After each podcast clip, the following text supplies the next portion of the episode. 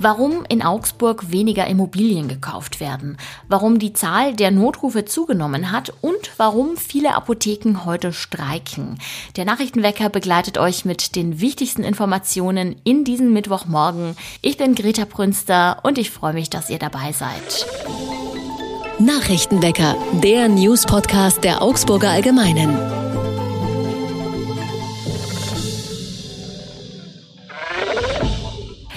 In Augsburg haben zuletzt rekordverdächtig wenige Grundstücke, Häuser und Wohnungen den Besitzer gewechselt. Im vergangenen Jahr wurden nur 2660 Immobilien gekauft oder verkauft. Das ist ein Rückgang von einem Viertel im Vergleich zum Vorjahr. Grund dafür dürften die wirtschaftliche Unsicherheit und die steigenden Zinsen sein. Die Zahlen stammen vom städtischen Gutachterausschuss, einem Gremium aus Sachverständigen, das im Auftrag der Stadt jährlich jährlich alle Transaktionen auswertet. Interessant ist übrigens auch, wer in Augsburg Immobilien kauft. Weniger als die Hälfte der Käufer sind tatsächlich Augsburgerinnen oder Augsburger. Dafür ist der Anteil an Käufern aus anderen Bundesländern gestiegen. Außerdem kaufen viele Münchnerinnen und Münchner Immobilien in Augsburg. Der Anteil lag im vergangenen Jahr bei knapp 12 Prozent. Hunderte Demonstranten und viel Polizeiaufkommen gab es gestern in München.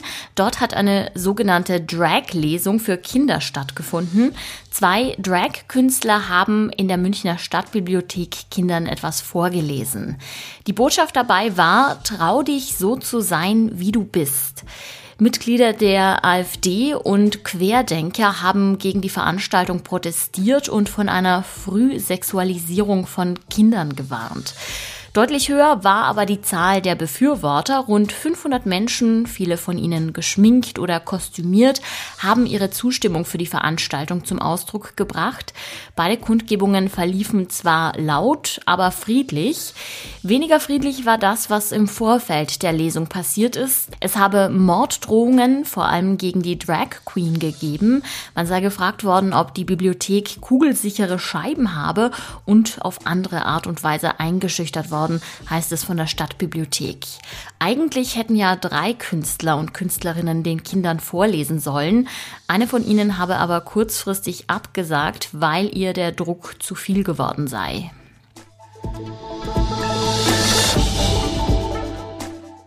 Die Notrufnummern 110 und 112 werden in letzter Zeit deutlich häufiger gewählt.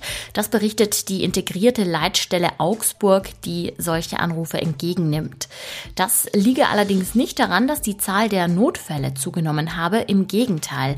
Schuld sind vielmehr Fehlanrufe, die zum Beispiel generiert werden, wenn man das Handy in der Hosentasche hat und es sich dabei selbstständig macht, zum Beispiel weil der Touchscreen aktiviert wird. Offenbar gibt es ein neues Update bei Android, das dieses Problem verstärkt, weil man den Notruf damit noch einfacher anwählen kann. Für die Notrufzentrale bedeutet das zusätzliche Arbeit, denn sie müssen den Anrufen natürlich nachgehen und im Zweifel auch zurückrufen.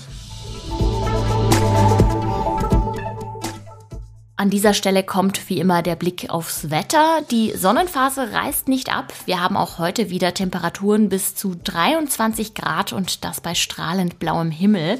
Die Tiefstwerte liegen bei 10 Grad. Vor dem Augsburger Amtsgericht hat es gestern erhöhte Sicherheitsvorkehrungen gegeben. Wer in den Gerichtssaal rein wollte, der musste sein Handy abgeben und seine Tasche durchsuchen lassen. Grund war der Prozess gegen zwei Klimaaktivisten. Meine Kollegin Ina Marx war dabei und sie wird uns jetzt auch gleich erzählen, warum der Tag vor Gericht ganz anders zu Ende gegangen ist als eigentlich erwartet. Hallo Ina. Hallo Greta. Beginnen wir vielleicht mal mit der Vorgeschichte. Es handelt sich ja um zwei Aktivisten, 19 und 20 Jahre alt. Was wird den beiden denn vorgeworfen? Ja, da ging es um eine Aktion im vergangenen Oktober bei der Regierung von Schwaben in Augsburg. Da hatten Aktivisten das Gebäude besetzt, ähm, dort protestiert, Plakate ähm, ausgerollt. Ähm, sie sind auch ähm, die äh, Fassade emporgeklettert und haben da eine Polizeiaktion damit ausgelöst.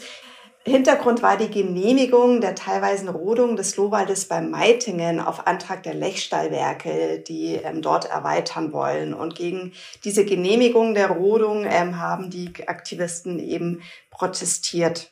Sie hatten auch ähm, dem ähm, damaligen Regierungspräsidenten von Schwaben Korruption unterstellt. Ähm, und die Staatsanwaltschaft wertet das als üble Nachrede. Und ähm, vor Gericht sollten sie sich auch wegen Hausfriedensbruchs verantworten. Und was ist dann vor Gericht passiert? Ähm, wie du eben sagtest, die Sicherheitsvorkehrungen, die waren ähm, recht streng an, an diesem Verhandlungstag. Ähm, die Polizei hatte sich äh, vor dem Sitzungssaal postiert, hatte auch eine, eine Liste ähm, dabei, wo sie äh, aufnehmen wollte, wer alles den Gerichtssaal ähm, als Zuschauer betritt. Aber es kam eigentlich niemand. Ähm, nicht nur, es kamen keine Zuschauer bis auf ein bekanntes Gesicht, sondern auch die Angeklagten erschienen nicht.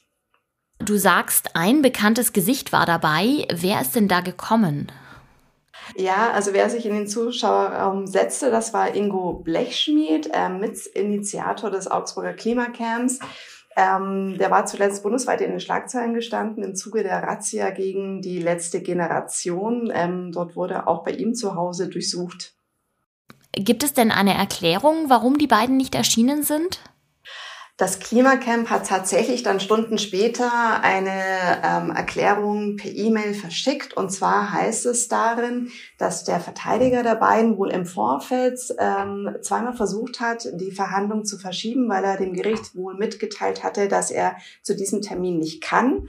Darauf wurde, so wird es geschildert, ähm, von Seiten des Gerichts nicht reagiert. Ähm, und die Angeklagten haben dann gesagt, okay, ohne ihren Verteidiger wollen sie nicht in der Verhandlung erscheinen.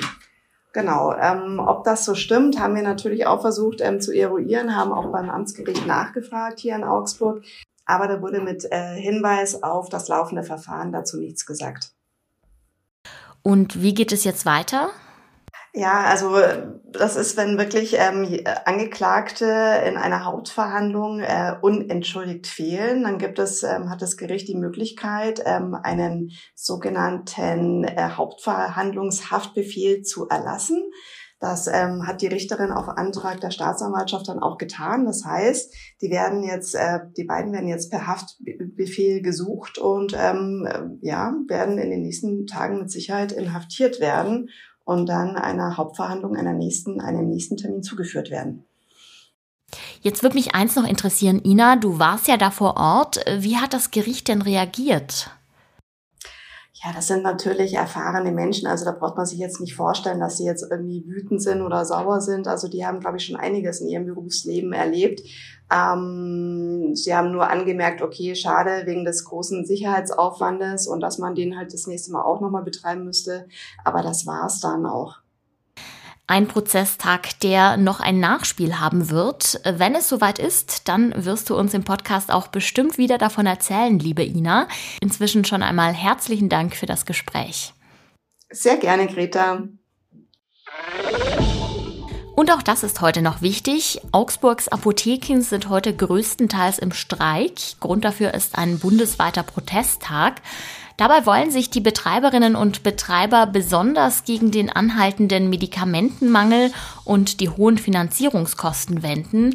Ein Notdienst ist aber trotzdem verfügbar. Welche Apotheken dazu zählen, das könnt ihr auf der Website der Augsburger Allgemeinen nachlesen. Smash, Cringe und Lost. Diese Wörter haben einiges gemeinsam. Sie entspringen der Jugendsprache, wurden aus dem Englischen entlehnt und sind schon einmal vom Pons Langenscheidt Verlag zum Jugendwort des Jahres gekürt worden. Ob es in diesem Jahr wieder ein englisches Wort wird, das ist noch offen. Der Verlag hat jetzt wieder zur Abstimmung aufgerufen. Teilnehmen können junge Menschen zwischen 10 und 20 Jahren. Dabei gibt es mehrere Phasen. Bis Anfang August können Vorschläge eingereicht werden. Dann wird auf die Top 10 reduziert und zum Schluss bleiben noch drei Favoriten übrig. Am 22. Oktober wird dann das Gewinnerwort auf der Frankfurter Buchmesse bekannt gegeben.